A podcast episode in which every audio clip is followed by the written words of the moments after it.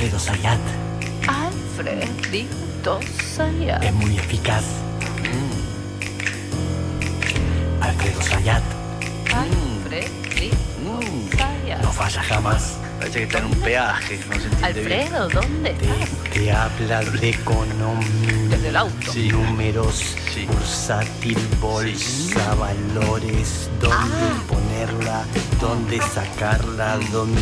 Alfredo Alfredo Sayat. Sayat. Sí, where el you señor Alfredo Sayat, que quien puede ver por YouTube, el hombre eh, o fue detenido por un control policial, eh, no sabemos bien el motivo que está o, o no encontró eh, hotel, ¿no? No, También ahí, y está viviendo en el auto, él está dentro de su rodado ahora y va a ser la columna de ahí. No hay nadie más banana en el periodismo económico.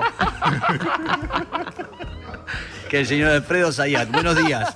Bueno, eh, claramente hay un problema en el mercado de cambio, digamos, eh, para los que son más jóvenes, eh, están viviendo lo que es una corrida cambiaria.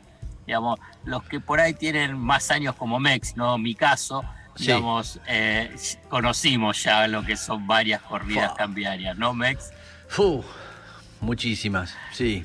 Entonces, eh, pero esto es ya con una intensidad mayor que por ahí otras corridas cambiarias que también se, se, se concretaron, por ejemplo, en el gobierno de Cristina. El gobierno Sí. de Cristina es que vivió en una corrida permanente, Hmm. pero en ese caso eh, el Banco Central tenía los dólares para poder enfrentar día a día esa corrida, tanto vendiendo los dólares o poniendo límites para la venta de dólares, pero con una, de una magnitud mayor. Hmm. Hoy eh, el control de cambio es muy, muy estricto, es uno de los más estrictos desde la recuperación de la democracia. Y por consiguiente, cuando tenés un control de cambio tan, tan estricto, se genera brecha cambiaria. Eso es ineludible, es Mm. ineludible. La clave es qué magnitud tiene esa brecha cambiaria.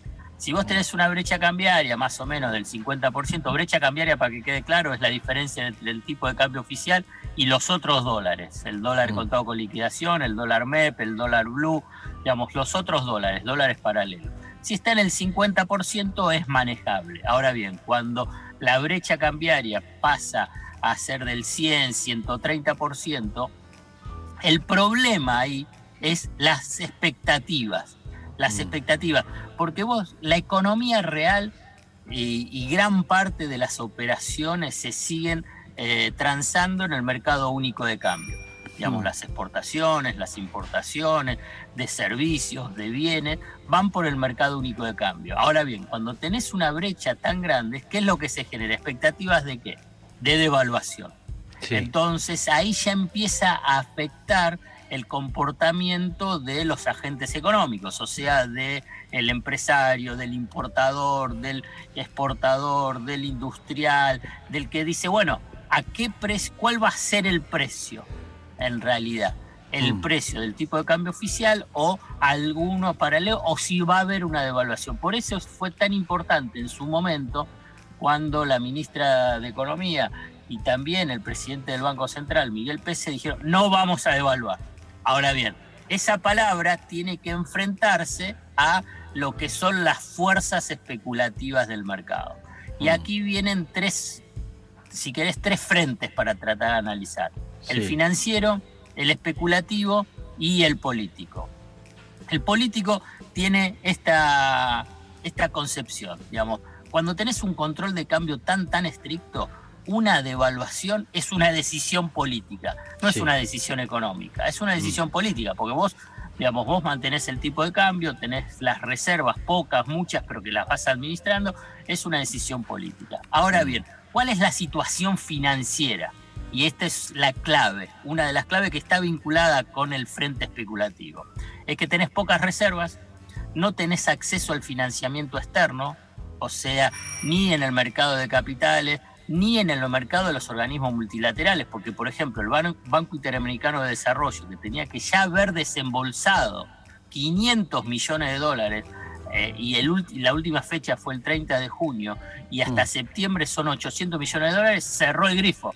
no está dando esos dólares. Mm. ¿Por qué? Porque eso es un- un- una discusión política que se da en el, ti- con el titular de el Banco Inter- Interamericano de Desarrollo, que es estadounidense, que es Mm. Maurice Kleber, que está enfrentado con la Argentina. ¿Por qué? Porque Alberto Fernández, el gobierno argentino, dijo que él no tenía que ser titular del Banco Interamericano de Desarrollo, porque es Mm. estadounidense. Históricamente el Banco Interamericano de Desarrollo siempre estuvo al frente un latinoamericano. Sí. Y este, y, este, y este personaje es el mismo que como asesor de Donald Trump, que es Trump que lo puso en ese cargo, había Mm. dicho que el crédito del Fondo Monetario Internacional fue político, fue para apoyar a Mauricio Macri. Bueno, no, Argentina, la economía argentina no tiene financiamiento externo, el financiamiento local en pesos es difícil porque hubo corridas, hubo movimientos de des- desestabilización desde la oposición, desde la oposición política, de la oposición mediática, entonces se hace difícil el financiamiento en pesos. También se hace difícil el financiamiento a través de la emisión monetaria. Entonces vos tenés una situación financiera muy, muy crítica. Si a eso le sumás, y ahí voy al otro frente, al especulativo, que quienes son los dueños de los dólares y tienen que liquidar los dólares, o sea, los exportadores, el complejo agroexportador y el titular de la Cámara de, eh, de- de las exportaciones de exportadores de grano lo reconoció que hay 14 mil millones de dólares que no se liquidan y están en silo bolsas Mm. están en silo bolsa. Bueno, claramente ahí hay un movimiento especulativo, porque ¿qué es lo que piden? Piden baja de retenciones de la soja y que haya una devaluación. Ambas medidas es una transferencia de ingresos fenomenal a un sector privilegiado que además de tener un tipo de cambio que es competitivo y tiene precios internacionales elevadísimos.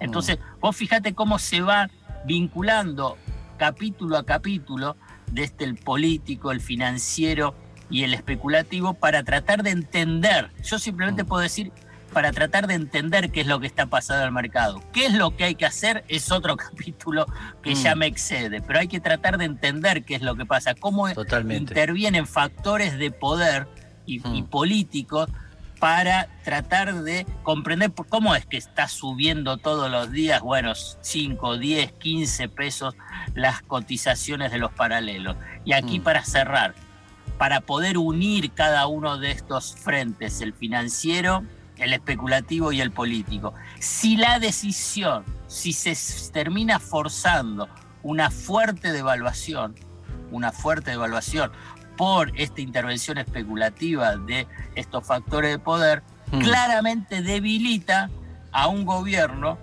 que, si bien pudo superar una crisis profunda, sigue teniendo una fragilidad importante en eh, la coalición de gobierno. Por eso es tan importante que las tres patas de, eh, del Frente de Todos, los liderazgos, Cristina Fernández de Kirchner, Alberto Fernández y Sergio Massa, digamos, tengan en cuenta que ahora lo que se está viviendo es una corrida cambiaria fenomenal y que esa corrida cambiaria busca una fuerte devaluación y una fuerte devaluación genera un shock inflacionario, una caída del salario y de las jubilaciones, una caída de la actividad económica, recesión, pérdida de empleo y por consiguiente debilidad política. Debilidad política en un Mm. gobierno que es frágil, obviamente lo que buscan es terminar volteándolo.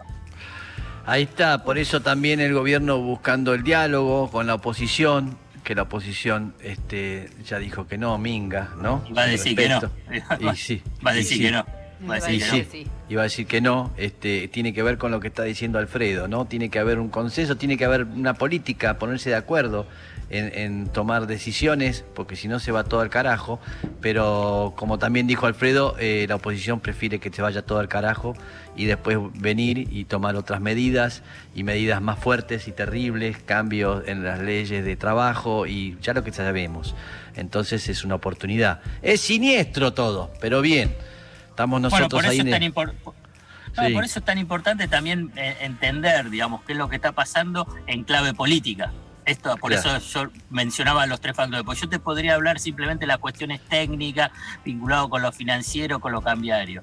Y me parece que es relevante hoy, además de entender qué es lo que pasa con lo financiero, de la falta de reservas, la necesidad de administrar las reservas, cómo el Mm. impacto de la crisis internacional por la guerra aumentó el precio de la energía y que la Argentina tiene que importar más y por consiguiente tiene que utilizar los pocos dólares que tiene, los tiene Mm. que destinar para la compra de, de gas natural licuado y gasoil. Bueno, Mm. también entender la pata política, el- las consecuencias políticas y Mm. la necesidad de tener respuestas políticas frente a esta situación. Bien, ahí está, es notable y, lo, y, y también eh, en lo personal el señor Zayat se ve que se quedó sin dólares y no consigue una habitación en un hotel, algo pasó y tiene que pasar en ese auto, que vaya a saber de quién es el auto también, ¿eh? que se- Claro. se, se ubicó ahí y pernocta y hace todo. Hay una el- almohadita ahí en el Hay una almohadita, sí, todo armado. Y, y la familia entera, se fue con la familia entera y duermen ahí. Este, es una situación, creo que es un reflejo de lo que está pasando en la Argentina, eh, lo que está viviendo el señor Zayat en este presente. ¿Está bien lo que digo, no? Perfecto, perfecto. Es que estamos siguiendo la línea de lo que está pasando en Estados Unidos. Viste que en Estados Unidos hay muchos que. En Estados Unidos y en Gran Bretaña. Sí. que ante el desalojo de- pasan Sí. a vivir en, las- en, en sus, en sus autos. Autos, sí, está más todo. bien. Claro, ahí está. Bien, suerte. Bueno, siempre deseamos. quisimos, siempre Sí. quisimos hacer, eh, digamos, Ser igual a tipo ellos. Recorrer, sí, no, y recorrer, ¿no? Con el motorhome. No sería Es un verdad. motorhome, Sí, pero no es el motorhome, es, había que hacer unos, unos cambios. Bien, eh, gracias, señor Zayat, estuvo Bárbaro. espléndido, una vez más. ¿sí? Un abrazo grande. Ahí Chau, está el señor Alf- Alfredo Zayat explicándonos en el bolonqui que estamos, terrible.